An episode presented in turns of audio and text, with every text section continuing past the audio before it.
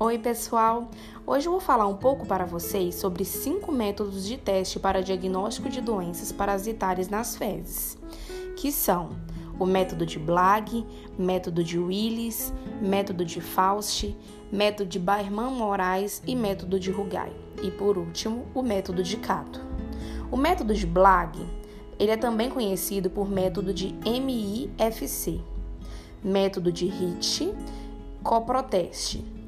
Eles são usados para pesquisa de ovos e larvas de helmintos, cistos e alguns ovocistos de protozoários. O método de Willis é indicado para pesquisa de ovos leves, principalmente os ancilostomídeos. O método de Faust ele é usado para pesquisa de cistos e alguns ovocistos de protozoários, permitindo também o encontro de ovos leves, como foi citado anteriormente nos outros métodos, né?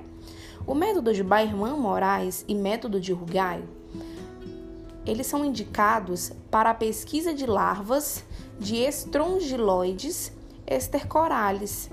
E por último, o método de Cato, o método de Cato, ele concentra os ovos de helmintos através de filtração em tela metálica ou em tela de nylon, de uma determinada malha que retém os dentritos maiores e permite a passagem dos dentritos menores e ovos, ocorrendo consequentemente a concentração desses últimos na amostra fecal.